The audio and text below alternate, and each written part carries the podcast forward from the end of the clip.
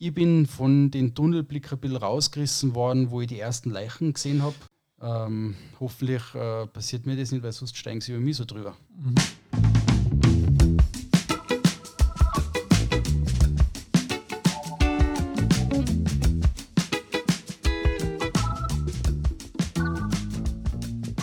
Servus und grüß euch beim Kitzbühel Inside Podcast. Diesmal wieder mit meiner lieben Lena, die aus dem Urlaub zurück ist. Hallo, du bist wieder so flott heute. und Willi Steindl, unseren Gast heute. Und der Willi Steindl wird uns ein bisschen was von sich erzählen und von seinem äh, Adventure, von seinem Abenteuer auf dem Mount Everest. Ja, Servus Willi, grüß dich. Hallo Willi. Hallo. Dankeschön, dass du da bist. Ähm, ja, wir haben das ein bisschen auf die sozialen Medien verfolgt, was du so machst der ein oder andere wird die vielleicht erkennen für unsere Zuhörer. Sind viele Einheimische, die, die sich das anhören. Ja, und deswegen haben wir uns gedacht, wir lohnen die mal ein, weil es ein spannendes Thema und mit was für einer Frage, Lena? Du hast ja super Einstiegsfragen. Ich habe super Einstiegsfragen. Ja. was, was, ja. was, was soll man denn jetzt, Und jetzt fragen? du. Ja, was fragen äh, wir denn? Na, ich würde tatsächlich gerade äh, da weitermachen, wo wir vor äh, Aufnahme aufgehört haben. Du hast nämlich gesagt, dass ich äh, ja dass du einer der jüngsten Mount Everest-Besteiger bist und dass das unter anderem an der Tatsache liegt, dass es natürlich einiges auch kostet. Und ja, mhm. könntest du das vielleicht gerade mal weiter ausführen, so diese, diese ganze Mount Everest-Besteigungssache in der Planung und so? Ja, also ich bin nicht einer der Jüngsten. Äh, es sind nur wenige, die unter 30 äh, sind, die hochgehen. Es gibt natürlich viel. Ich glaube, der Jüngste ist äh, zwölf Jahre alt gewesen, der am Everest war. Ähm, Heftig. Und äh, das hängt natürlich damit zusammen, äh, dass erstens die Expedition viel Geld kostet und zweitens, dass man, sage jetzt mal, in unserem Alter äh, auch schon teilweise in Familienplanung drinnen steckt äh, und so eine Expedition macht man auch nicht, wenn man gerade äh, ein Kind gekriegt hat oder, oder vielleicht gerade Haus gebaut hat und mit äh, der Freundin zusammenzieht oder heiratet, dann mu muss man das sich wahrscheinlich besser überlegen oder warten, eben, bis man älter ist, ja. Man kann aber die Kosten in Hauskredit verschleiern. Das war ja was, manche kaufen ein Auto, ja. das Haus bauen, sagen, ich hau, ich hau mal kurz so auf dem Mount ja. Everest. Ja. ja, das muss man bei der Bank aber erst mal erklären. das muss man mal durchbringen, ja, das ja. stimmt. Aber wie, wie kommt man denn auf die Idee? Oder wie bist du, wie hat sich das ergeben bei dir? Hm, das, äh, das steigert sich so hoch. Äh, wie soll ich das am besten erklären? Also, äh, das fängt an man wird, man wird, äh, man macht immer mehr Berg daheim, dann sagt man, okay, jetzt probiert man mal ein, äh, eine Hochtour. Dann, glaube ich, war 25 oder 26, dann habe ich das erste Mal einen Gluckner gemacht. Das hat mir extrem gefallen und das nächste Mal wollte ich ihn halt schneller machen und dann wollte ich halt einen anderen hohen Berg machen, dann ist es in die Schweiz gegangen, dann haben wir da, also das steigert sich und irgendwann trifft man halt einmal einen Kollegen, äh, in meinem Fall war es der Hans-Peter und, und dann heißt es auf einmal, ja, der, äh, der Berg äh, hängt mir schon seit 30 Jahren äh, im Kopf und dann sage ich, ja, jetzt hast du jemanden, mit dem du das machen kannst. Und wir haben uns da ein bisschen gegenseitig angestachelt und motiviert, ja. Cool. Ja. Und der Mount Everest, weil es einfach der höchste Berg ist, weil es gibt ja auch noch zig andere, oder, die vielleicht ein mhm. bisschen leichter wären.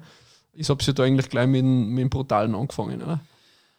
Ja, der Mount Everest, weil es einfach der Hexte ist, ja natürlich das, der Mythos Mount Everest, das ist genial. Und, das ist der äh, Nummer 8841 oder wie ist der? Äh, 88, äh, man, man, sagt 8848 zwischen ja. 8848 und 8850, also Aha. da streitet man sich okay. weltweit, äh, wie hoch er jetzt genau ist. Was ist der höchste Berg Österreichs? Äh, der Großglockner. Äh, der wäre bei? Circa 3800, ja. Ah ja, da haben ja. wir mal 5000 Unterschied, ne? Ja, ja. ja. Also, schon ja, bemerkenswerter Unterschied auf jeden Fall. Ja. Gibt es ein bisschen Heimatkunde? Nochmal den Mont Blanc dazwischen. Ja, ja Mont Blanc haben wir eigentlich, äh, Mont Blanc war mein höchster Berg, äh, bevor ich einen Mount Everest gemacht habe, äh, mit 4800. Und äh, wenn man denkt, dass das Basislager von Mount Everest schon auf 5400 ist, mhm. ähm, dann weiß man ungefähr, was für eine Dimensionen mhm. das hat. Sprich, der höchste Berg von Europa äh, ist einmal um 600 Meter tiefer wie das Basislager bei Mount Everest. Mhm. Und da geht es ja erst richtig los. Äh, was ich so bewundernswert finde, wenn man überlegt, wann die ersten Besteigungen gewesen sind von dir Berg oder auch bei uns mhm. und mit was für ein Equipment, dass die Leiter teilweise mhm. aufgegangen sind, mit einfachsten Mitteln. Mhm. Äh, spektakulär. Wie ist das denn bei dir? Was bist du für ein Typ? Bist du so ein Techie, der so immer so über das Material auch spricht und so? Äh, nein, eigentlich überhaupt nicht. Ich bin, ähm, ich schaue schon, dass ich ein gutes Material habe. Ich habe mich da erkundigt, äh, gerade in dem Bereich. Also da, da darfst du, äh, ich sage jetzt einmal. Nichts an Surfer überlassen. Ja, genau so ist Also Material brauchst du dann nicht mehr spannend anfangen. Ähm, und äh, ja, äh, ich habe schon geschaut, dass ich gescheites Zeug finde, aber ähm, für mich war eher die Herausforderung im Vordergrund. Also das, das ganze Abenteuer, was da dahinter steckt, äh, die, die, ob man das schaffen kann, ob man selber bereit für sowas ist. Äh, und ich habe mich bereit gefühlt und, und habe mich auf das Thema einlassen. Ja. Mhm. Gut, das ist ja nicht etwas, wo man sagt, ja, nächste Woche habe ich gut Zeit, wie schaut es aus, machen wir das. Mhm. Man muss sich wahrscheinlich ein bisschen darauf vorbereiten, oder? Wie lange ist Vorbereitungszeit? Wie lange war das bei dir? Was ja, macht man da? Ähm, eigentlich habe ich mich zwei Jahre lang auf das vorbereitet. Mhm. Ähm, wie kann man sich da bei uns vorbereiten? Eigentlich gar nicht. Äh, ich, äh, okay, gut, nächste ja, Frage. ähm, nein, ich habe es halt probiert, indem ich viel Höhenmeter gemacht habe und mich körperlich darauf vorbereitet habe. Ähm, aber es ist tatsächlich so, da gibt es immer so Sprüche, ja, Mount Everest, das ist ja äh, da, äh, 90 Prozent Kopf und nur 10 Prozent äh, die eigene, Le also die körperliche Fitness und ich habe das eigentlich immer so ein bisschen äh, verschmäht und gesagt, ja, ja, das, das sagen sie halt alle, aber äh, im Endeffekt war es tatsächlich so. Also äh, man kann sich aufs Mentale, was einem da oben erwartet, nicht vorbereiten. Das ist ja das Heftige. Das Körperliche, das wäre eigentlich gar nicht so schlimm. Okay. Was war für dich ein Schlüsselmoment im Aufstieg? Also wo du richtig gemerkt hast, okay, jetzt ist mhm. einfach genau das Mentale mhm. da. Ähm, äh, da hat es viele Momente gegeben. Ähm, aber ich sage jetzt mal, ich, ich meine, man muss, man muss einmal die ganze Tour erklären. Ähm, vom, äh, es fängt ja an mit einer Akklimatisation. Äh, die haben wir gemacht am Merabik. Äh, das ist, äh, der Berg hat 6500, das ist nicht weit weg von Everest. Und ähm, ich sage jetzt einmal, so eine Hochlagernacht auf, wir haben da auf 6200 haben wir zwei Hochlagernächte gemacht. Äh, drei sogar drei. Und so eine Hochlagernacht, das ist, das ist wirklich heftig. Also das ähm, habe ich alles total unterschätzt. Ich meine, was ist daran so heftig? Ganz einfach, äh, man kriegt weniger Luft natürlich, man hat Kopfweh, man hat die ganze Zeit Husten, es ist saukalt, äh, ähm, äh, es ist alles extrem beschwerlich, äh, wenn man sie beim Schlafen umdrehen will, weil, weil äh, man liegt ja nur auf einer Matte, mehr oder weniger im Schlafsack. Das heißt, das ist steinhart. Und wenn man irgendwas druckt und man will sie umdrehen, dann hat man eigentlich gar keine Lust drauf, weil man so fertig ist. Und äh, ich kann das nicht erklären, aber man fühlt sich eigentlich die ganze Zeit so, als hätte man 39 Grad Fieber. Und äh, so, so fängt das an. Und äh, der erste mentale, äh, schwere Moment war für mich so in der Lotseflanke. Ähm, da, hab ich, da haben wir einen Sherpa überholt und den Sherpa haben sie, glaube ich, mit 30 oder 40 Kilo ohne Sauerstoff ins Kremp 4 aufgeschickt. Also Kremp 3 ist auf 7300, Kremp 4 ist auf 8000. Und das war so auf 7800, dann überholst du einen Sherpa ohne Sauerstoff mit 40 Kilo am Buckel. Äh, und, und der hat wirklich ausgeschaut, als würde er jeden Moment sterben. Und, und, wenn's, wenn's, äh, und jeder überholt den einfach nur und, und lässt ihn da am Seil hängen. Äh, das hat mir schon schier, du. Ja überlegt man da im Vorhinein, dass man eigentlich der Natur völlig ausgeliefert ist da oben?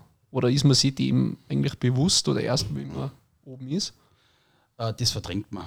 Okay. Äh, das, das, äh, du bist da in einem totalen Tunnel.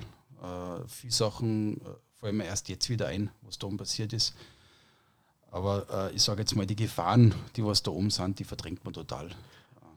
Wie, wie viele Stunden hat man da pro Tag dann ungefähr einen Aufstieg, dass man sich das ein bisschen vorstellen kann als Hobbysportler? So? Ja, ähm, man kann es ungefähr sagen, der erste Tag über ein, also die Tour dauert vom Basislager äh, zum Everest fünf Tage. Und der erste Tag fängt an äh, von Basecamp ins Camp 1. Da muss man durch einen Krumbo Eisbruch gehen.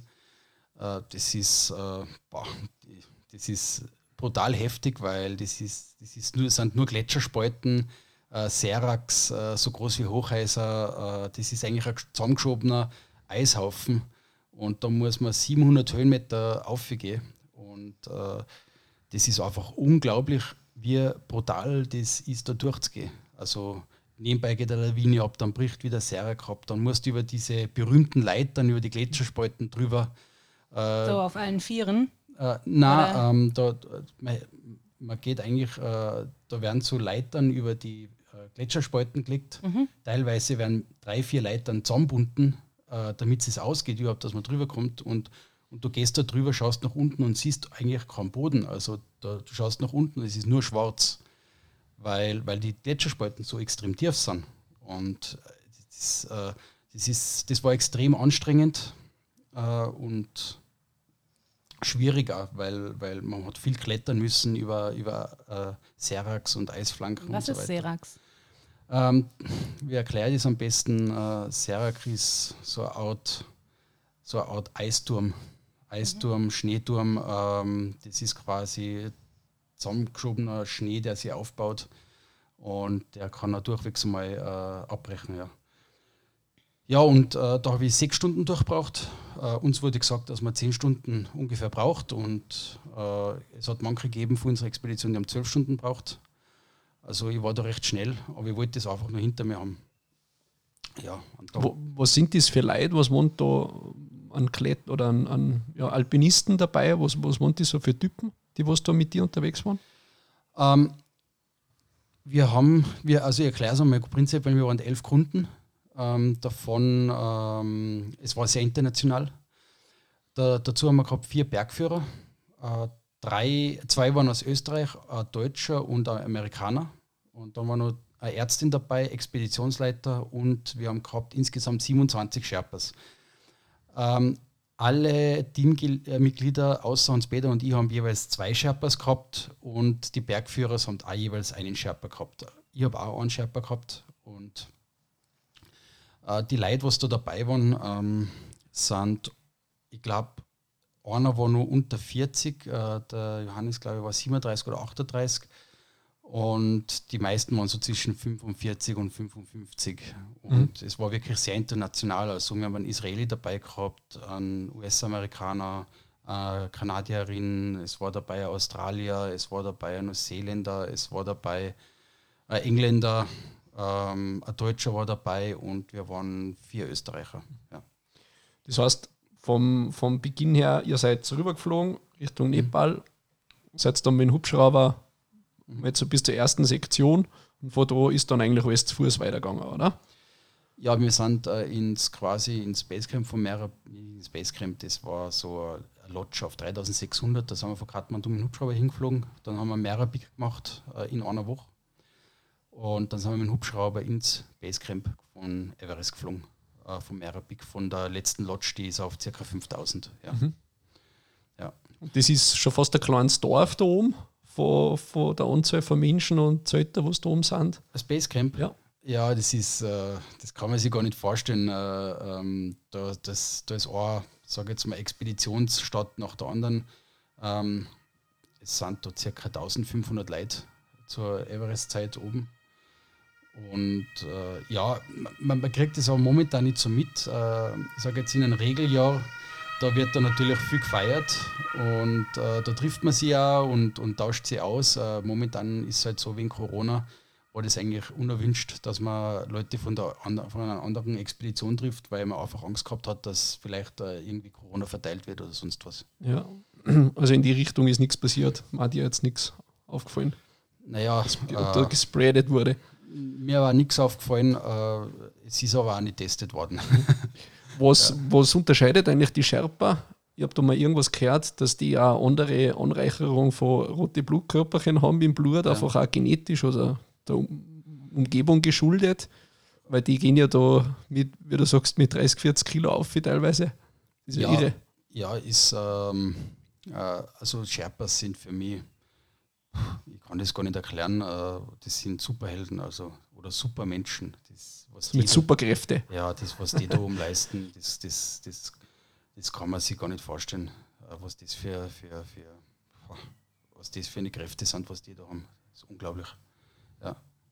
Also ähm, mein Sherpa, der ist, äh, glaube ich, auf 4.500 Meter aufgewachsen äh, und, und 24 Jahre alt, der hat keine 60 Kilo gehabt und der hat 40 Kilo getragen, ist ohne Sauerstoff gegangen bis auf 7800. Der, der ist schneller gegangen wie ich. Äh, ich habe wirklich äh, Stress gehabt, teilweise, dass ich den nachkomme. Und äh, ja, das ist, kann man sich nicht vorstellen, was die leisten. Ja. Cool. Ähm, muss ich aber dazu sagen, äh, äh, Sherpa, Sherpa ist in Nepal so ein Art Titel, wenn man in Nepal ein Sherpa ist, weil mir, wenn man alles sagt Sherpa und so weiter. Und, ähm, aber Sherpa ist ein Titel in Nepal und das sind eigentlich äh, wohlhabende Menschen da drüben, weil die verdienen im Verhältnis äh, zum Normalverdiener in Nepal sehr, sehr viel Geld. Mhm. Ja. Ja, die haben ein bisschen einen Risikozuschuss dabei. Ja, ja und es hört sich jetzt auch mal nach einem Haufen Arbeit an, den die leisten. Das ist schon in Ordnung, ja, wenn ja. die dann vielleicht mehr als der Durchschnitt dort haben.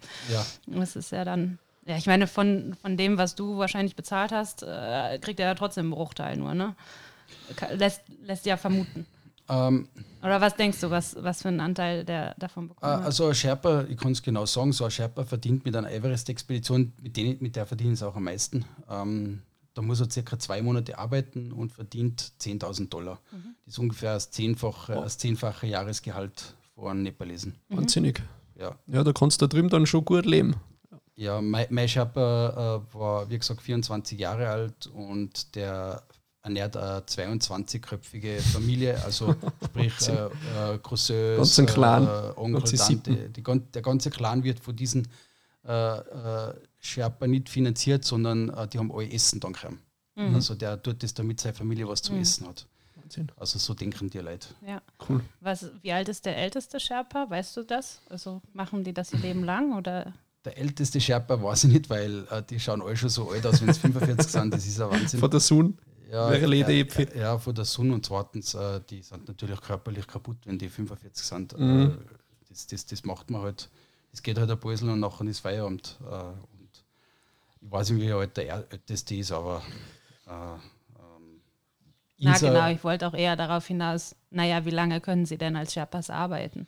Ja, es, es kommt auf unser Chef-Sherpa, äh, der, äh, der Mingma, der, ich weiß nicht, wie alt er ist, aber ich, ich weiß, dass er 22 Mal am Everest war. Ach. Dadurch, dass man Everest nur einmal pro Jahr machen kann, mhm. ähm, und das im Mai, äh, ist der schon ziemlich lang mein Zeiger. Weil du sagst, den kann man noch einmal im Jahr machen, müssen da die Witterungsverhältnisse stimmen.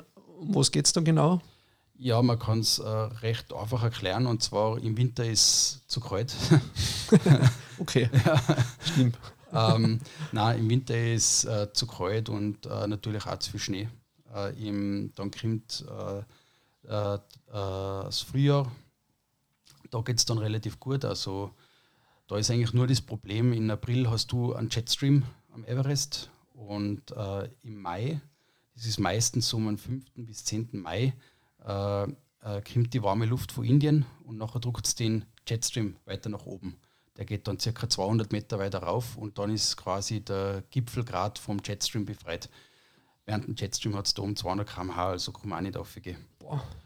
Und äh, sprich am 10. Mai in der Regel äh, starten die ersten Gipfelversuche.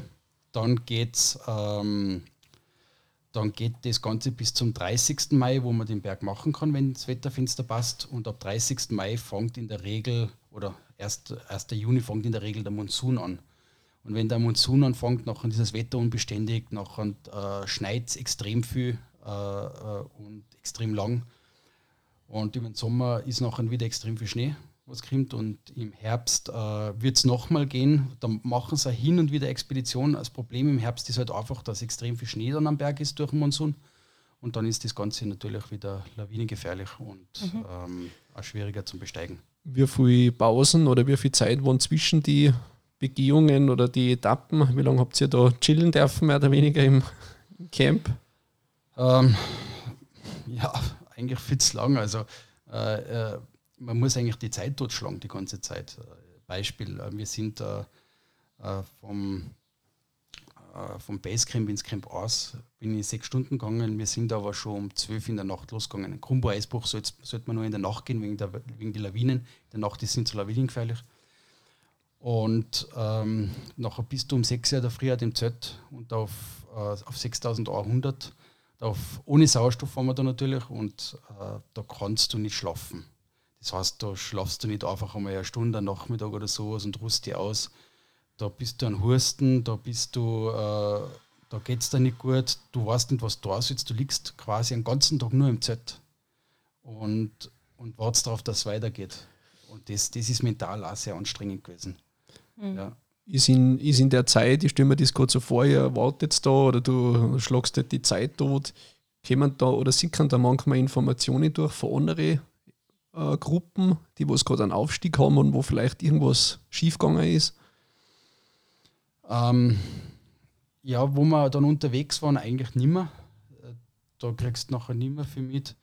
Äh, davor und danach im Basecamp äh, haben sie schon ein paar Sachen erzählt, wir haben aber gewusst, dass, dass schon Leute gestorben sind im Kumbo-Eisbruch, äh, bevor wir losgegangen sind.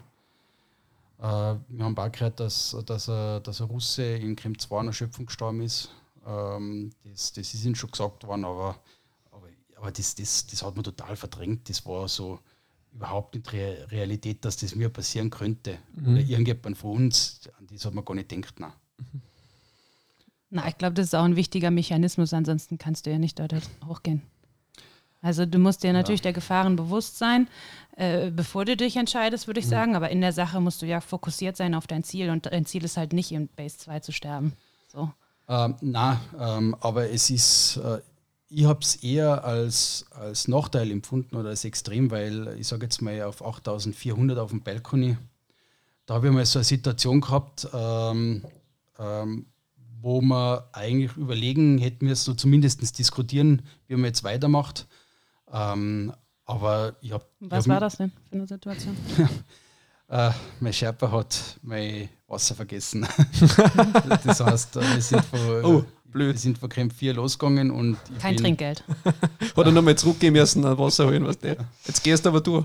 Ja, sowas, sowas eine. Das heißt, mein Sherpa, äh, ich habe meinen Sherpa in der Früh die Wasserflaschen gegeben mein Sherpa hat mich abgeholt, hat dann einen riesen Stress gehabt und hat mich mitgezogen. Ich habe ihm sogar noch gefragt, äh, ob das mit Wasser passt, aber ich glaube, da hat er mich nicht richtig verstanden.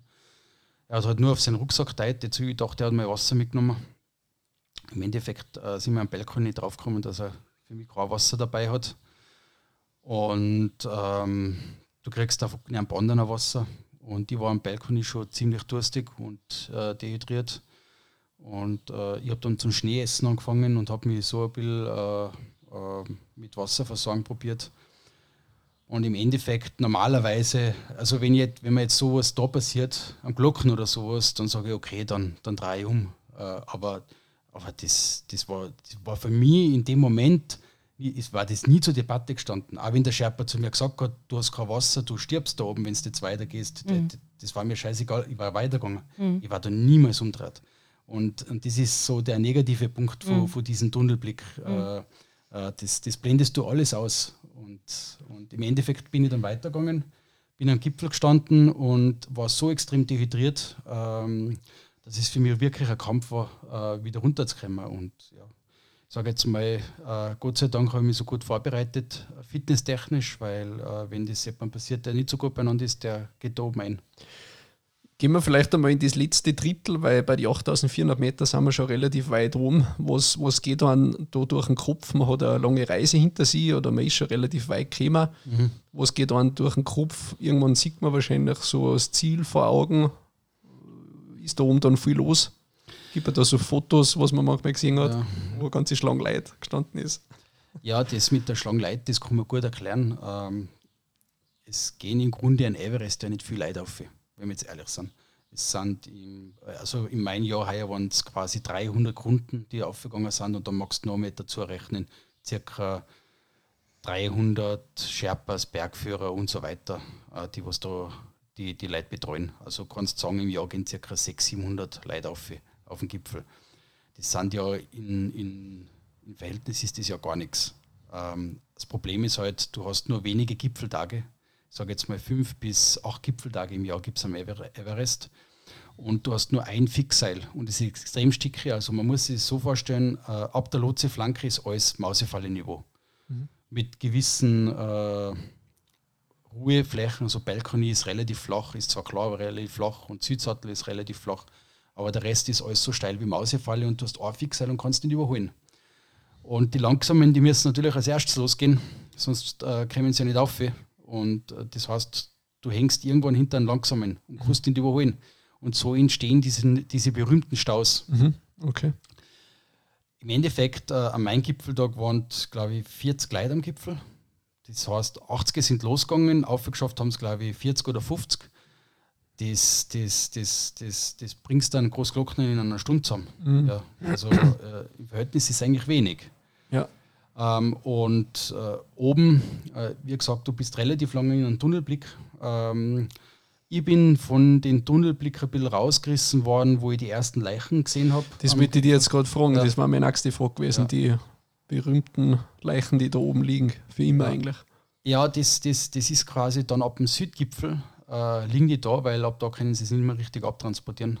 Ähm, und du, du gehst halt an den Südgipfel vorbei, dann hast du 150 Höhenmeter und dann siehst du schon die ersten Hände und Füße äh, aus dem Schnee rausschauen und ähm, du siehst noch und äh, ganze Leichen, musst sogar über die drüber steigen, damit du weitergehen kannst. Und das hat mich schon ein bisschen aus dem Tunnel rausgerissen. Das hat mich beschäftigt, weil du weißt, okay, äh, ich war schon dehydriert, ich war schon ziemlich fertig und äh, du weißt halt einfach, okay, wenn ähm, hoffentlich äh, passiert mir das nicht, weil sonst steigen sie über mich so drüber. Mhm. Ja, äh, das war schon äh, ein schrecklicher Gedanke. Mhm. Was ist dir durch den Kopf gegangen, wo du oben dann angekommen bist beim, beim Gipfel? Ähm, Gott sei Dank habe ich das auch geschafft. ja. Ja. ja. du bist ja noch nicht wieder zurück. Das ist ja das, gell? Das ist ja eigentlich nur ein Umkehrpunkt. Nein, das Geschafft-Gefühl hast du da oben nicht. Äh, und das, da hast du ganz, äh, war, wir haben einen wunderschönen Tag gehabt. Wir haben einen perfekten Gipfeltag äh, erwischt. Oben war es extrem windig. Wir haben 40 Gramm Wind gehabt und minus 30 Grad, also relativ warm sogar für den Gipfel.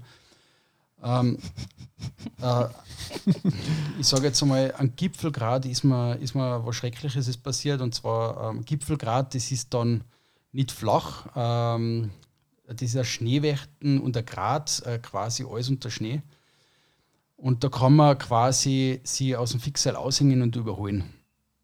Und ich habe da fünf wirklich langsame überholt, überholt äh, und bin da vorbeigegangen und in, genau in dem Moment, also wo ich den Überholvorgang gestartet bin, genau in dem Moment geht mir der Sauerstoff aus. Ähm, äh, und ich bin dann vorbeigegangen und du merkst das im ersten Moment nicht, dass du, dass du keinen Sauerstoff mehr hast, sondern du gehst und du kriegst Erstickungssymptome. Und in meinem Fall ist das so gewesen, dass ich sogar ohnmächtig geworden bin. Ich bin zusammengebrochen und bin ohnmächtig geworden. Äh, Im Grunde überlebt man eine gute halbe Stunde äh, so, so, so eine Situation. Ähm, das heißt, der Sherpa war hinter mir, ist eigentlich kein Problem, der tauscht die Sauerstoffflasche aus, dann stehst du auf und gehst weiter. Was mir halt so beschäftigt hat, am Gipfel eigentlich in dem Moment, war, dass die fünf Leute, was ich überholt habe, die haben meinen Sherpa daran gehindert, mir die Sauerstoffflasche zu wechseln. Die sind über mich drüber gestiegen mit den Steigeisen. Äh, einer, einer ist mir sogar äh, auf dem Anzug aufgestiegen und so weiter. Also es war echt äh, grenzwertig und haben mein Sherpa eh, wie gesagt, daran gehindert, mir die Sauerstoffflaschen zu wechseln. Und ich bin dann wieder aufgewacht, bin aufgestanden und dann sind wir an den Gipfel gegangen und äh, ich habe das in dem Moment so ein bisschen verarbeiten müssen, äh, weil wo ich zusammengebrochen bin, habe ich gedacht, ich sterbe. Also das war, das war so ein grausiges Gefühl. Kleine Nahtoderfahrung, ja. ja. Und hast du also ich meine, gut, in dem Moment kommt man wahrscheinlich nicht auf die Idee, die zu konfrontieren, aber wie hast du das denn, also du warst ohnmächtig, hast du eben gesagt, mhm. aber zu dem Zeitpunkt war, warst du bei Bewusstsein, dass du das gesehen hast, gespürt hast, dass die über dich treten oder wurde dir das gesagt? Ähm, Kurz das, da, danach, das wurde mir eigentlich nicht, das wurde mir eigentlich nicht gesagt, ähm, sondern ich, ich habe es gesehen, weil äh, die sind ja ein Fixseil. Das mhm. heißt, der hat, ich habe mich in den Weg reinfallen lassen. Mhm weil ich wollte nicht abstürzen. Mhm. Also ich habe mich bewusst, wo ich gemerkt habe, okay, mir wird schwarz vor Augen, da habe ich mich in den Weg rein, wieder reinfallen lassen. Mhm. Ähm, und naja, irgendwie müssen die vorbeikommen und die sind über mich drüber gestiegen und der Sherpa hat mir das quasi gesagt, äh, dass die am da gerade quasi behindert haben. Heftig. Ja. Was ist deine Erklärung dafür? Hast du darüber nachgedacht oder hast du versucht, eine Antwort zu finden? Da gibt es eine ganz einfache Erklärung dafür. Ähm, äh, im oder generell ab dem, ab dem Balkon, ich sage jetzt mal, ist jeder, jeder Bergsteiger, der da oben ist, in Überlebensgefahr und in Überlebensangst. Und da schaut jeder nur noch auf sich selber. Da gibt es nur noch Egoismus an dem Berg. Also das hat mich auch erschüttert, das hat mich sehr, sehr schwer zu denken gegeben am Gipfel, weil ähm, da, da denkt jeder nur noch an sich. Also mir hat ja keiner Wasser abgeben zum Beispiel. Äh, ein, ein Gipfel oben bei der Gipfelfahne, du setzt die hin und, und dann kommen Leute und jagen die weg und sagen, äh, wir messen jetzt da hin und, und du, du weißt eigentlich gar nicht, was da los ist. Also Kameradschaft gibt es da oben keine. Du hast vielleicht einen Sherpa, der muss da helfen und dann ist Feierabend. Die anderen, die schauen nur auf sich selber. Das war echt extrem. Also in dem Moment ein Gipfel, obwohl die Aussicht traumhaft war. Ähm, wir haben bis zum Indischen Ozean gesehen. Ähm, obwohl, obwohl wir es geschafft haben, obwohl es ein super Tag war, bin ich am Gipfel gestanden und habe mir gedacht, ich möchte nur noch haben und zwar so schnell wie möglich äh, das, die Gipfelfreude, die war gar nicht so da. da. Wie lange ist man da oben auf dem Gipfel dann? Effektiv? Ähm, ja, das waren so 10, 15 Minuten. Ja, dann, dann kriegen wir eh schon der Sherpa und sagt runter, runter, ja. weil äh, der Sherpa, der möchte so schnell wie möglich runterbringen, mhm. damit ja nichts passiert. Und ja, dann gehst du wieder runter. Willi, ich muss sagen, alles in allem hört sich das bis jetzt noch nicht nach sonderlich viel Spaß an. Vor allen Dingen ja. hört es sich nach Herausforderungen an und weiß ich nicht, unglaublich viel Überwindung mhm. und Wie Unsicherheit. Und was du jetzt gerade noch beschrieben hast mit diesem Egoismus oben am Berg, das ist ja fast eigentlich widersprüchlich zu ja, zur, um Gemeinschaft und Seilschaft und eben, eben, genau, eben, also entweder, also man orientiert sich am schwächsten Glied, man geht nur so weit, also weißt du, mhm. wie der Schwächste der Gruppe mhm. kann, dann drehen wir um, etc. pp. Das alles findet ja gerade da gar nicht statt. Also zumindest in meinem Gefühl, was ich gerade dazu habe. Was, und du kommst mir jetzt auch nicht so vor, als wärst du da aus total egoistischen Motiven einfach hochgerannt. Mhm. Äh, was denkst du denn, warum ist das so? Also es hört sich nach einer unglaublich egoistischen, ich muss das für mich erreichen, Sache an, mhm. wenn man da über ich kann mir nicht vorstellen, nicht Wasser zu teilen. Ich kann mir das einfach nicht vorstellen. Mhm. Aber ich war auch nicht in der Situation, das muss ich natürlich gestehen, aber ich kann es mir mhm. nicht vorstellen, über jemand anderen drüber zu steigen, der gerade ohnmächtig geworden ist auf 8400 Metern oder was. Wer Nein, bin ich war, denn? Das war auf 8800 sogar, ja. das waren vielleicht 20 Kilometer zum Gehen. Ähm, ja, äh, gebe ich dir recht, ich habe das auch bis dato noch nicht kennt. Ähm, äh, aber ich kann es mir so erklären, jeder ist da in Überlebensnot und äh, hat mit sich selber zu kämpfen und kann dadurch nicht auf andere schauen. Und jeder weiß er, äh, was er quasi für ein Risiko eingeht, wenn er da hochgeht. Und so denkt man wahrscheinlich dann auch über den, der was hinter oder vor einem geht. Ja. Beim Abstieg, ähm, ich kenne das ja nur von Kalaniberg eigentlich. Also runtergehen ist ja teilweise nicht leichter, wie es aufgeht. Oder du musst ja dann mhm. eigentlich rückwärts, wie, einer, wie, wie, bei einer Leiter. Wenn du da von Leiter aufsteigst, ist es meistens mhm. leichter, als wenn du hochgehst. Wie war das? Ja, als, als Runtergehen, da, das war, da war ich im Instinktmodus, wie man so schön sagt. Also da war ich richtig im Instinktmodus. Da fallen mir immer wieder Sachen ein. Also ich, ich, so jetzt zwei, drei, vier Wochen danach, äh, mir fallen ein paar Tage fällt mir wieder so, so eine Situation ein, um Gottes Willen, das war ja auch noch an dem Berg.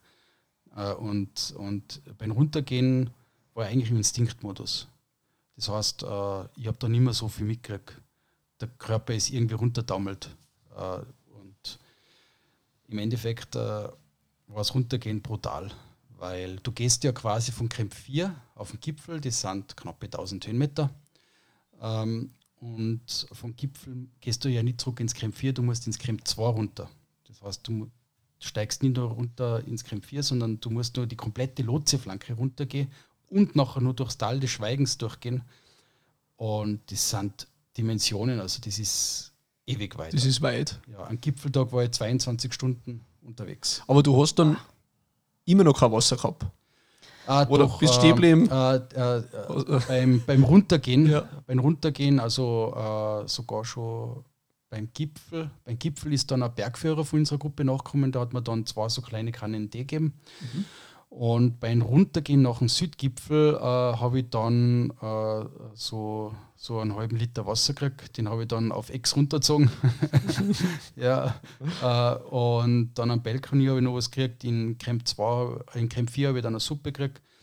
Aber das, das Runtergehen, das war schier endlos. Und wie gesagt, das ist alles Steilheit, Mausefalle, teilweise mit Felsen. Das heißt, man muss ja teilweise abseilen. Das habe ich alles immer gemacht.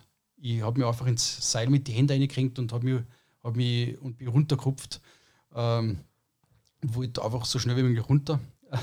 und habe da, das ist mir zum Beispiel letzte Woche eingefallen, äh, das habe ich total verdrängt gehabt. Ich habe einen riesen Streit gehabt mit einer Tschechin äh, auf ca. 8600 ähm, Warum nicht? Äh, ja, das, oh. ich, hab die, ich, war, ich war ungesichert und bin da einfach vorbeigegangen. Und äh, sie, hat, äh, sie hat sie in einen äh, Abseilachter reingeschnallt. Und ich bin bei ihr vorbei und da war so ein Felshang und da habe ich mich runterlassen. Äh, und dann ist der Hang überhängend worden. Und drei Meter weiter rechts ist gerade weitergegangen. Das heißt, ich bin mit dem Seil drei Meter nach rechts gegangen und habe währenddessen sie quasi umgeschmissen und habe sie mitgezogen. äh, und äh, in dem Moment, äh, du beim, beim, beim Runtergehen musst du nach unten schauen, vor allem wenn du rückwärts runtergehst. Weil ich muss ja schauen, wo ich hinsteige. Mhm. Und sie hat, sie, da, sie hat mich da zum Anschreien angefangen, ähm, dass ich gefälligst auf sie schauen soll. Und ähm, das war eigentlich das Letzte, was es noch braucht hat, dass ich durchtraue. ich bin eigentlich ein sehr ruhiger Mensch, aber, aber da habe ich dann mal einen richtigen Ausflipper gehabt und habe ich einmal richtig meine Meinung gesagt. Ähm, ja, und ich kann mich noch erinnern, ein Balkoni ist dann zu mir gekommen und wollte sich bei mir entschuldigen. Und äh, in dem Moment, wo sie sorry gesagt hat, habe ich sie schon wieder zur Sau gemacht. ja, ich habe das gar nicht mehr verstanden, was die von mir will. Ich habe sie einfach geschrien. Ja. Also es war, es, es, sind so Extremsituationen, in denen du, du weißt eigentlich gar nicht, was du tust und, und, und was da passiert. Ja. Wie war dann das Gefühl, wie kann man sich das vorstellen? Ihr seid dann ins unter, also ins, ins unterste Lager, oder? Wo ihr halt hinmessen habt. Und da habt ihr dann. Camp 2, in Camp 2. Camp 2, genau. Ja. Und da ist, ist da mit der Freude dann losgegangen? Nein. Immer Nein. noch nicht. Nein, da bist Erleichterung du, oder irgendwas? Nein, da bist du so fertig.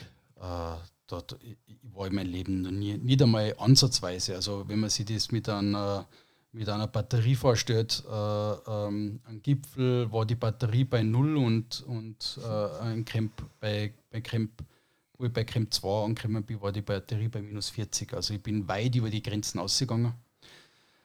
Und ähm, in Camp 2 bin ich eigentlich mehr oder weniger zusammengebrochen. Äh, und, und ich habe mich ich bin vor dem Zelt im Expeditionsanzug eingeschlafen. Da haben sie mich nachher, da haben sie ah, da hast du schlafen können, ha? Ja. ja, da schlafst du dann gut. Also ich habe ich hab da wirklich. Ich bin einmal in der Nacht aufgewacht, ich glaube so um um 12 oder so bin ich aufgewacht dann.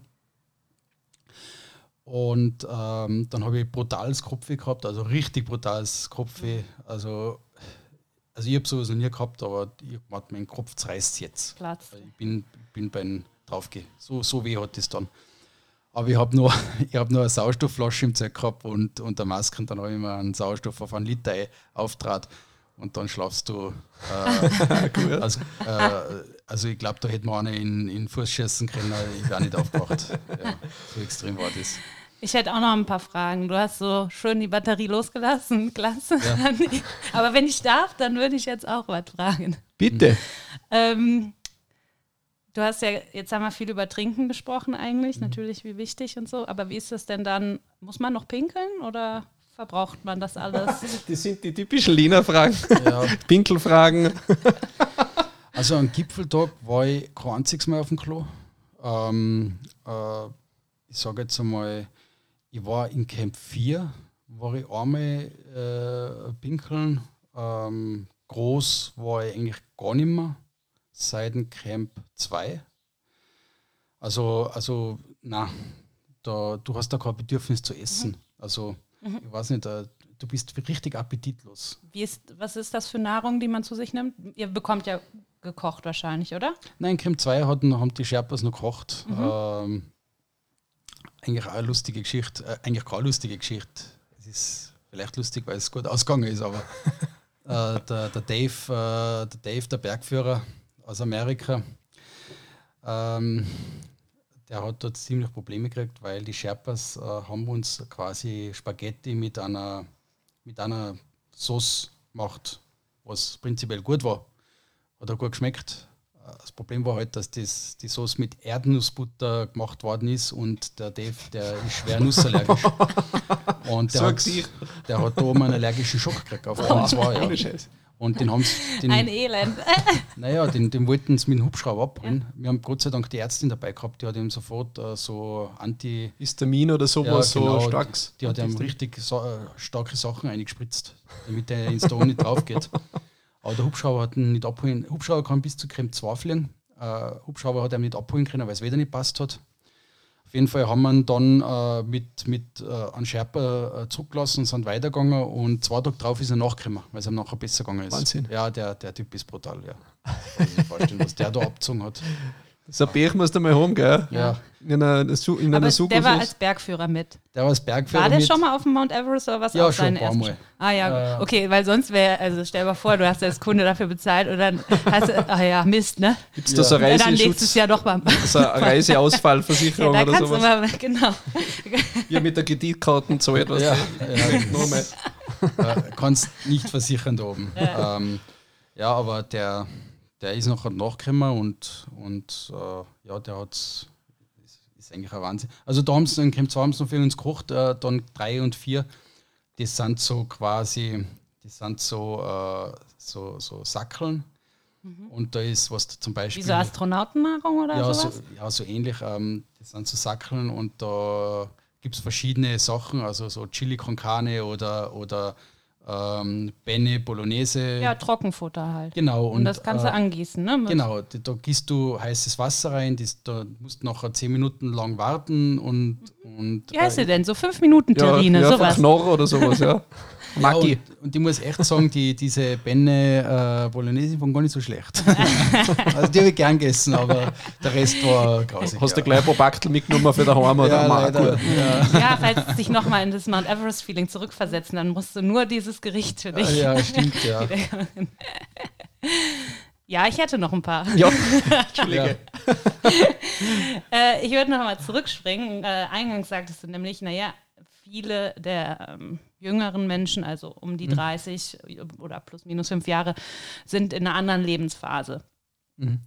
Ähm, du hast aber entschieden, für dich ist Lebensphase Mount Everest. Das heißt, mhm. du hast keine Freundin, keine Partnerin oder doch oder nicht? Oder? Ja, doch schon. Ähm, aber, aber, die hat gesagt, Mäusken, mach du mal. Na, äh, nicht jetzt in, in, in den Dreh, aber ähm, ich sage jetzt einmal, äh, das habe ich ja alles schon äh, vorher Buch gehabt. Also ähm, man hat mich quasi mit dem schon so akzeptiert. pauschal. Im, ja, Im Paket. Genau. Das war schon damals. Wie gibt es nur im Paket? Genau. Ähm, das war damals schon so im Paket. Äh, Im Endeffekt, ähm, meine Situation ist so, äh, ich, ich, die Zeit kann man sich schwer nehmen. Ähm, deswegen habe ich die Flash-Expedition gemacht mit der Vorakklimatisierung äh, zu Hause. Das heißt, ich habe zwei Monate in einem Hypoxyzelt zu Hause geschlafen und habe mich äh, quasi zu Hause What? akklimatisiert. Und ähm, wir haben ja auch einen Expeditionsrekord aufgestellt, das muss ich auch dazu sagen. Äh, wir sind. Können wir jetzt die Jubeltaste? ich Drück irgendwo drauf. Ich bin mir nicht sicher, was für eine das ist. Okay. Oh, nein, falsch. ja. Ähm, also, wie gesagt, äh, wir haben einen Expeditionsrekord aufgestellt und zwar, wir ab, normalerweise braucht man für Ex äh, Everest-Expedition zwei Monate. Mhm. Ähm, und wir sind äh, quasi, also ich bin in Kathmandu gelandet, dann war ich zwei Tage Kathmandu und ab Kathmandu, wo wir in Kathmandu losgeflogen sind, haben wir auf dem Everest-Gipfel 16 Tage gebraucht. Und wo man normalerweise dafür zwei Monate braucht.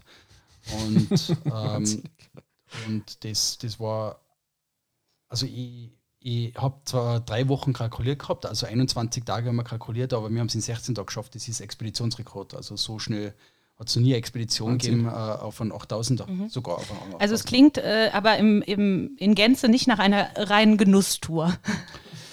ähm, na, na äh, es ist keine Genusstour, aber ähm, äh, äh, Everest ist nicht der Gipfel für schöne Gipfel. Wer bist du denn jetzt, Willi? Wer warst du vorher und wer bist du jetzt?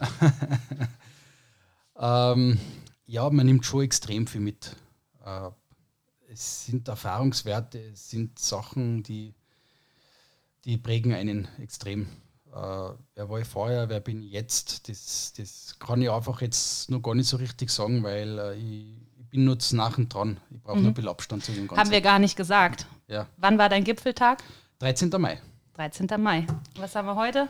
21. Juni. Hm? Genau, richtig, ja.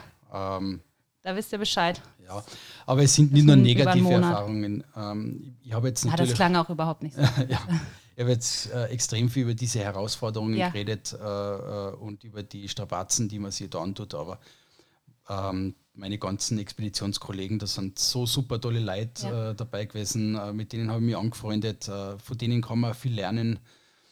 Ähm, du hast, du bist im Himalaya, das ist so schön da drüben, also äh, landschaftlich äh, unvergleichlich. Mhm. Äh, ja, man hat tolle Wenn Lebenserfahrungen. du jetzt diese ganzen schönen Erfahrungen, die du gesammelt mhm. hast, in drei Bildern uns beschreiben müsstest, was, de, was siehst du auf den Bildern? Die ersten, die dir reinkommen. Ja, äh, äh, tolle Freundschaften. Also wirklich tolle Freundschaften, die sicher für ihr Leben lang heben ähm, einfach äh, die, die Natur, das, das, die atemberaubende Natur da drüben und äh, im Endeffekt auch die Herausforderung. Die Herausforderung ist ja auch was Schönes, wenn man sowas schafft, das ist ja was Schönes, das ist ja nichts Schlechtes. Man muss sich halt nur für dafür gut an. Ja. Absolut. Mhm. Für wen würdest du hm, das empfehlen, wenn das überhaupt empfehlens nicht wert ist, aber wenn es überhaupt zu empfehlen ist? in Gänze? Ähm, Wenn jetzt hier der Ultra-Bergcrack, der auch nicht, schon am Bergsteigen ist. Ja, ich glaube, da, da, da, da braucht schon ein bisschen Verrücktheit und eine Naivität, dass man sich auf sowas einlässt. Äh, und äh, ja,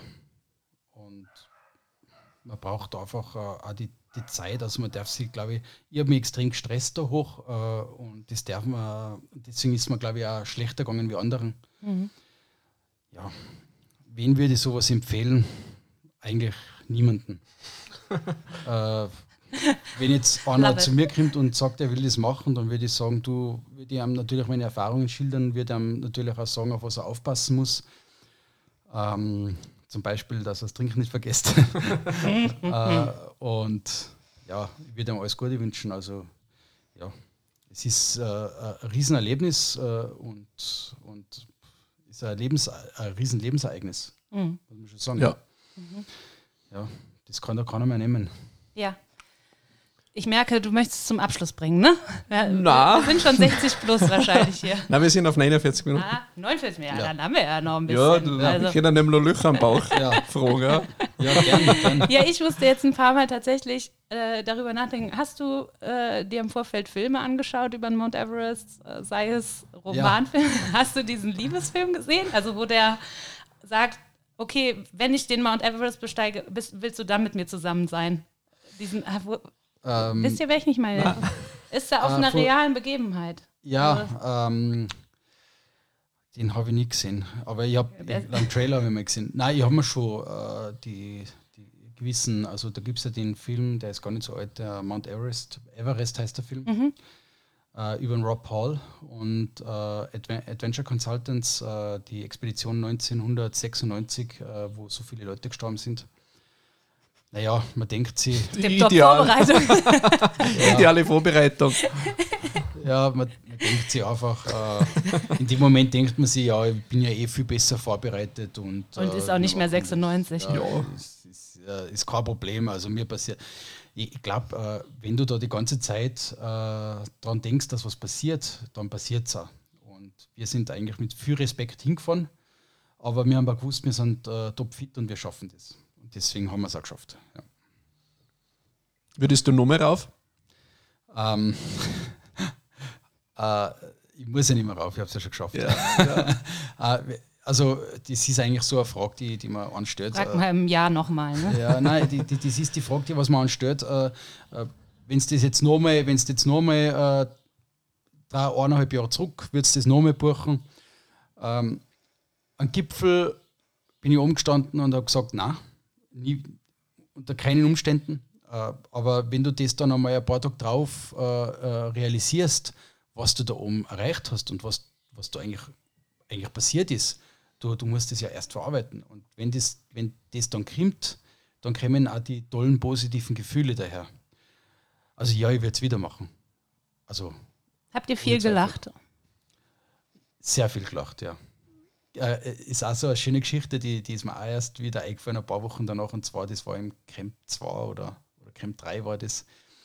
Ähm, auf jeden Fall äh, habe ich mit dem Hans-Peter im Zelt geschlafen. Äh, das heißt, immer zwei Leute haben in einem Zelt geschlafen. Das, da geht es darum, wenn einer zum Beispiel schwere Probleme kriegt oder nicht mehr aufwacht, dass jemand dabei ist und an jemand holen kann. Und ich habe mit Hans-Peter im Zelt geschlafen und um, wir haben beide nicht schlafen können und um drei in der Früh haben wir, haben wir uns angeschaut gegenseitig und haben zum Lachen angefangen und haben uns dann irgendwelche Geschichten ja, erzählt. Brokeback Mountain. äh, ja, nein, nein, nein, nein, nicht so. Aber wir haben uns dann Geschichten erzählt und haben dann so extrem zum Lachen angefangen, dass wir von, dass wir von Expeditionsleitern einen riesen Anschiss gekriegt haben, weil wir die ganzen Leute aufgeweckt haben. Äh, oben. Nein, man, man ist schon viel beim Lachen und man tauscht sich auch aus. Äh, man hat ja extrem interessante Leute. Also, mhm. äh, ich sage jetzt bei uns in der Expedition, da war einer dabei, der ist reicher wie der Donald Trump. Ähm, du.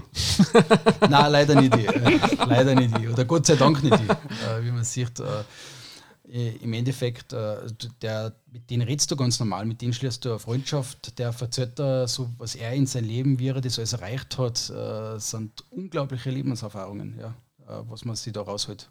Da sind alle gleich, also, oder, am Berg? Ja, ja, der, der muss genau ins, ich sag's jetzt einfach gerade heraus, der muss genau ins gleiche Loch reinscheißen wie der Sherpa. Und, ja. und, und der hat genau die gleichen Voraussetzungen wie vielleicht hat er einen zweiten Sherpa noch dabei, aber der muss genauso aufgehen. Mhm.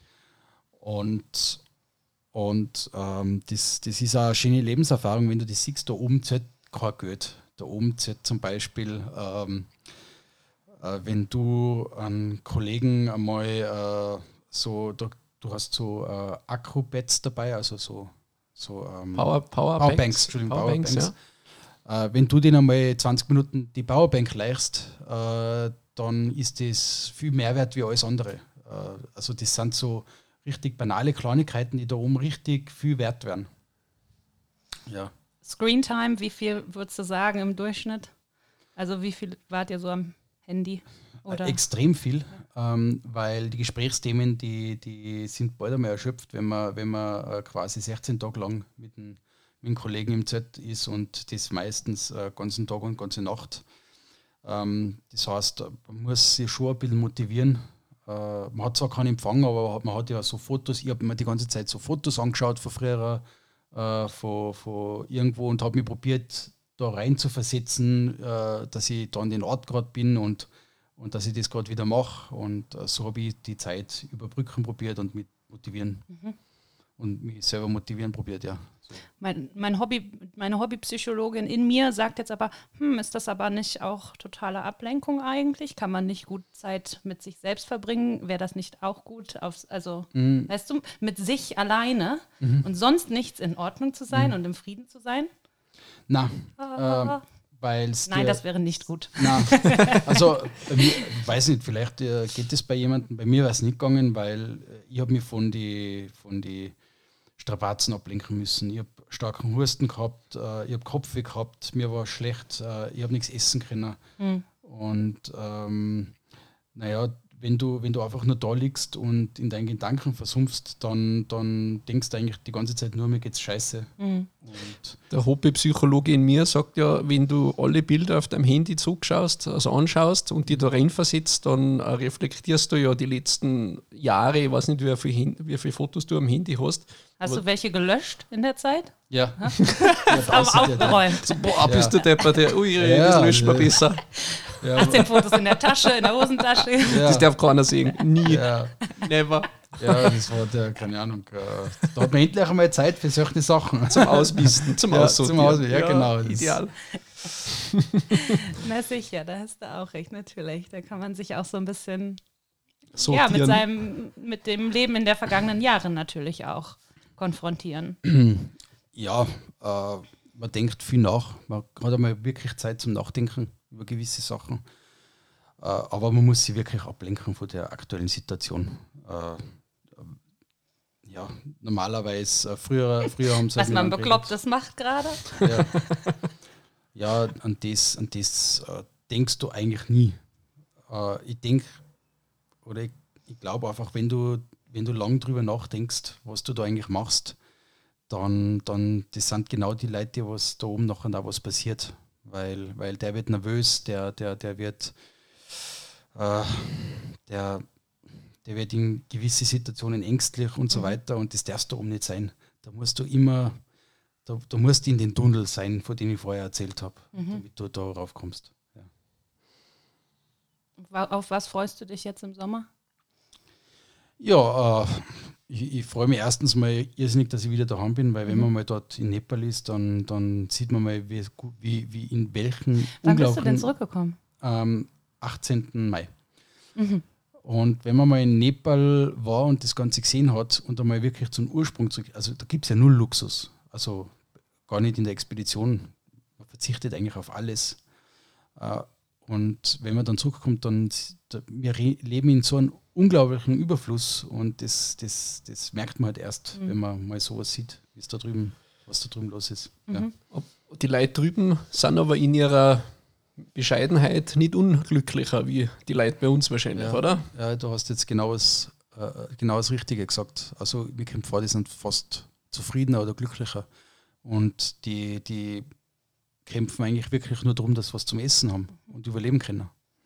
Da geht es nicht darum, dass der einmal ein schönes Auto fährt oder sowas, das, das ist da hinten scheißegal, sondern da geht es darum, dass, dass, dass die Familie was zum Essen hat. Mhm. Ja, ja, es sind ja ganz andere Dinge ja. äh, eben wichtig und ich glaube auch Besitz, also ich meine, wer was, wer nichts hat, hat auch nicht Angst, etwas zu verlieren. Und im Umgekehrten natürlich, wer viel hat, hat Angst, etwas zu verlieren. Vielen geht es dann so. Mhm. Und in einer Gesellschaft, in der wir auch hier leben, das ist schon schwierig, ne? für viele Menschen eben, weil man guckt halt eben beim Nachbarn rein, ah ja, jetzt hat der schon wieder und ich habe mir doch gerade erst das geleistet, weißt du? Und diese ja, Competition, die dann auch vorherrscht. Ja. Viele driften auch, glaube ich, da rein ab, ohne, da, ohne sich dessen bewusst zu sein. Auch mhm. in so eine mhm. Beschwerde, mhm. äh, in so eine Beschwerdehaltung, ne? dass man mhm. immer erstmal klagt. Das ist ja auch seltsam, ne? Warum? Du sagst hier Überfluss, ja. Mhm. Aber warum sind wir dann nicht eigentlich alle ja, fröhlich, glücklich und sagen jeden ja, Tag. wenn man den Vergleich hat. Man vergleicht sich halt oft Heute mit Dingen, die man nicht hat mhm. oder die man gerne hätte. Und bei uns gibt es halt sehr viele Vergleiche nach oben, weil halt viele Leute sehr wohlhabend oder sehr erfolgreich sind. Ja. Und der Neid ist halt bei den Leuten leider sehr groß, ja. Wenn man das so sagen kann. Neid. Ja, das gibt es da drüben nicht mehr. Äh, weil, weil es einfach nichts gibt. Weil keiner nichts hat, ja. Äh, äh, auf was das man neidig sein kann. Äh, das ja, ist, ist auch Ja, wäre jetzt mal die Frage, ne? wer ist denn da alles neidisch auf einen Sherpa zum Beispiel? Weil der Sherpa, also hat sich ja etwas erarbeitet und hat dadurch auch ein sehr hohes Einkommen. Gibt es denn da auch, aber das kriegt man wahrscheinlich auch nie mit, ne? nicht in vier Wochen. Aber das wäre jetzt so mein Vergleich, weil wenn man hier jetzt einen Unternehmer hat, ja, der sich das erarbeitet hat, weil ein Sherpa kannst du jetzt nicht, glaube ich, äh, das kriegst du ja nicht vererbt ne? die Sherpa-Position. Aber das wäre so der Vergleich, weil gönne ich jetzt jemandem, der viel erreicht hat in seinem Leben, dass er sich erarbeitet hat, kann ich dem das gönnen und sage, hey, Mensch, toll, guck mal. Also, dass der Sherpa den äh, Besteigern das gönnt, dass sie sich das leisten können? Oder nee, nee, sondern die, innerhalb der äh, Gemeinschaft, genau, und der so. Nepalesen, dass jetzt dann jemand sagt, ja, aber ja, der das ist ein Wahnsinn, der verdient ja. 10.000 Euro in zwei Monaten und ich muss ja, 10 ja. Mulis verkaufen. Sowas. Also wenn du siehst, was die leisten für die 10.000, dann, dann ist da glaube ich keiner neidisch. Äh, also das sind unmenschliche Sachen, was die leisten müssen. Und äh, keine Ahnung, äh, kann jeder da haben wir mal selber probieren, sich einen 40 Kilo Rucksack äh, äh, aufzuschnallen und, und, äh, und, und die Mausefalle äh, zehnmal rauf, raufzugehen. Und, und nachher, nachher hat er nur die Hälfte von Sauerstoff da oben. Ja, es ist einfach unmenschlich, was die geleistet haben. Darf ich noch was fragen? Sowieso. ist gibt ja Leute, die sind ohne Sauerstoff raufgegangen, oder? Ja, das geht. Ähm, Mes, Mes, Reinhold Messner, oder? Ja, und Äh, Peter. Habeler. Ja. Äh, Das waren die ersten 1978. Äh, Ich, ich muss ganz ehrlich sagen, äh, ohne Sauerstoff möchte ich nicht, nicht umstehen. Ich würde es mir aber zutrauen. Aber du brauchst Zeit. Du brauchst circa drei bis vier Monate für die Akklimatisierung. Und die Zeit habe ich nicht. Ähm, aber wenn du genug Zeit hast und die gut genug akklimatisierst, dann kannst du das auch ohne Sauerstoff machen. Bei uns war der Ansatz anders. Wir wollten so schnell wie möglich rauf und euch. Und ähm, äh, in der Zeit ist ohne Sauerstoff nicht möglich, weil da kriegst du ähm, äh, die Höhenkrankheit. Ja. Und deswegen, ja, äh, es geht, aber würde ich jetzt nicht empfehlen. Mhm. Ähm, Mensch, ich sag dir ganz frei raus, ich bin wirklich froh, dass ihr das geschafft habt. Ich beglückwünsche dich und euch sehr, dass ihr euren Wunsch erfüllt habt. Und ich sage ganz ehrlich, es wäre überhaupt nichts für mich. wirklich überhaupt nichts. Jetzt kriegen, ha?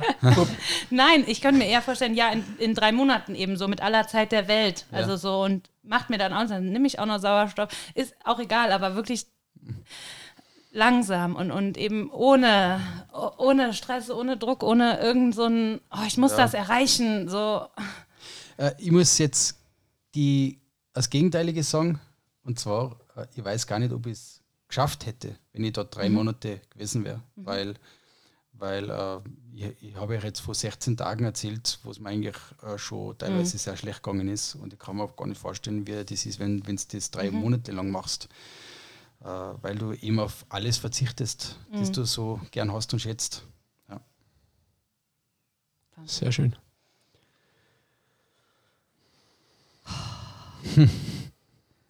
kann es Ja. mir nicht vorstellen. Es ist hier gerade sehr heiß. Also, was haben wir wohl? Also plus 30, 32 wird schon sein. Endlich wa? Sommer, Und dann sagst du, auf dem Gipfel war es minus 30. verhältnismäßig warm mit minus 30. Uh, Ja, aber man hat ein super Equipment ähm, und äh, ich sage, mir hat eigentlich auch am meis- meisten äh, die Wärme ausgelockt am Berg. Ähm, das klingt jetzt zwar merkwürdig, aber äh, in der Lotse-Flanke äh, haben wir einen schönen Tag gehabt, wo wir die Lotse-Flanke rauf sind und auch runter. Waren beide Tage sehr schön. Und äh, in der Lotse-Flanke ist windstill und da oben ist ja die Sonne, keine Ahnung, 10, 15 Mal stärker wie hier, weil einfach die UV UV-Strahlung in der Höhe viel äh, größer ist. Und wenn du da in Expeditionsanzug raufgehst im Sonnenschein, das, das fühlt sich an wie, wie du gehst durch eine Sauna, obwohl es minus 10, minus 15, minus 20 Grad hat. ja. Äh, du, du, du, du, du, du schwitzt, du, du, du bist total fertig, es ist viel zu heiß, du kannst dich aber nicht ausziehen. Also das ist, äh, äh, also das war für mich auch das Heftige, die Wärme an dem Berg. Ähm, äh, unsere Expedition wurde ja von, von einem Filmteam begleitet ähm, und äh, wird im Servus TV ausgestrahlt, die, die Dokumentation. Ähm, Weißt du wann? Ja, am 29. Mai äh, 2023 zum 70. Jahrestag der Erstbesteigung. Und äh, unsere Expedition wurde, wie gesagt, von einem Filmteam begleitet und ähm, Südsattel, also auf 8000 Metern, ähm, habe ich, glaube ich, ein, ziemlich cooles Interview gegeben, weil äh, im Zelt, muss man sich so vorstellen, ist ja windstill und die Sonne, hau- äh, wenn die Sonne drauf scheint, dann wird es im Zelt so extrem heiß, dass man sie komplett ausziehen muss, dass man es nur an, annähernd aushält. Und äh, ich habe mich äh, ausgezogen und habe aufs Klo müssen, also ein bisschen als letzte Mal.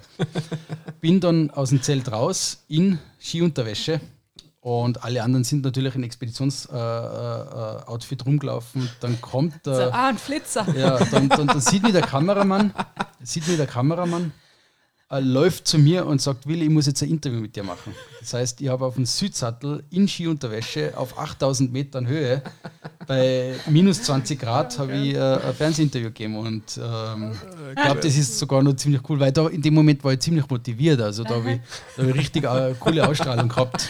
Das hat sie äh, das, das vorher und dann hat es noch ein Interview danach gegeben, wo ich im Basecamp angekommen bin. Das war komplett anders. also ich glaube, die Doku wird Voll am richtig cool, ja. Ja. Ja, 6, 29. Mai, Ja. nächstes Jahr. 2023, genau. Und ansonsten, wenn jetzt einer unserer Zuhörer sagt, boah, der Willi, den- über den möchte ich jetzt mehr erfahren, Mhm. ähm, heißt du es willkommen, neue Follower auf Instagram? Ja, gerne. Ähm, Wenn jemand Fragen hat, man, hin und wieder schreibt mir jemand auf Facebook Mhm. oder auf Instagram, wenn jemand Fragen hat, äh, ich bin da total offen Mhm. und erzähle auch gern von meinen Erfahrungen und äh, teile das auch gern mit unseren Mitmenschen. Mhm. Ja, gerne Fragen. Ja, cool. Frage. Also Willi Steinde und so findet man dich auch sowohl auf Instagram, da ist dein Name will.i.st, also Ja, Will East, ja, genau. Willist. ja. Und auf Facebook, glaube ich, Wilhelm Steindl. Ja, da habe ich meinen Namen ausgeschrieben. Ja. Ja. Also ich finde es großartig. Ich habe unglaubliche Einblicke bekommen in so eine Besteigung jetzt. Ja. Vielen Dank. Also vielen Dank dafür. Gerne, gerne. Ja, danke für deine Zeit, für deine Insights. Sehr spannend. Ich glaube, unsere Zuhörer geht es gleich. Und ja, Ist mir auch egal. ist, ist auch egal. Ja. Ja. Es ist eigentlich nur für uns. Ja. Ja. ähm, eine Frage hätte ich jetzt noch eigentlich so, weil ich habe jetzt so irgendwie Bock auf einen kleinen Ausblick. Also A, könnte ich mir vorstellen, und das ist die Frage, kannst du dir das auch vorstellen, dass wir vielleicht dich und den, wie hieß nochmal dein Partner, mit dem du es? Hans-Peter. Der Hans-Peter, vielleicht nochmal einladen, vielleicht in ein paar Monaten, dass ihr zusammenkommt? Ja, sehr gerne, sehr gerne. Hans Peter ist da natürlich auch. Nur als bereit. Variante? Ja, sehr. Äh, können wir Und, gerne ähm, und die andere Frage ist, äh, habt, das ist vielleicht auch zu früh, aber habt ihr vielleicht auch darüber nachgedacht, so eine Art, hm, wie sagt man denn dazu? Also so ein, so ein tatsächlich so ein Live-Bericht, also dass ihr so eine kleine Präsentation vorbereitet und dass man das so. Also weißt du, wie ich meine? Ich ka- Ja, gerade die Wörter nicht an meinem Keynote. Keynote-mäßig so. Ja, äh, genau, so genau, Vorträge, danke. Fort, Keynote Vorträge, sagt man da. Vorträge. Ja. Äh, tatsächlich ist was geplant. Ähm, und zwar, ähm, ich kann jetzt noch nicht genau das Datum sagen, weil, Mhm. weil man erst, weil das noch so weit weg ist, aber zur Dokumentation, die auf dem Servus TV laufen Mhm. wird, ähm, kann es sein, dass wir ähm, das Filmmaterial schon zwei Tage früher bekommen Mhm. und quasi so eine Präsentation oder eine Vorführung, Mhm. äh, Vorvorführung machen können. Mhm. Danke für die Einladung. Wir kommen sehr gerne. Ja. Sag uns dann nochmal kurz davor Ja, Bescheid. genau. Und da wird der Peter Habel auch dazu kommen und das wäre dann natürlich äh, mega interessant. Ja. Cool. Ja. Sind wir dabei. Sehr, sehr schön. Ich habe ich hab das letzte Wort gesagt für mich. Dem ist nichts mehr hinzuzufügen, Nein, genau. ja. Ich finde es toll. Ja, Willi, vielen Dank nochmal. Dann äh, sagen wir bis zum nächsten Mal und danke fürs Zuhören bei Kitzbühel Inside. Ja, vielen, Danke. vielen Dank. Ciao, ciao. Und Bis Ciao. in Bälde. Und meldet euch, wenn was ist. Hast schon abgeschnitten, ne? Na?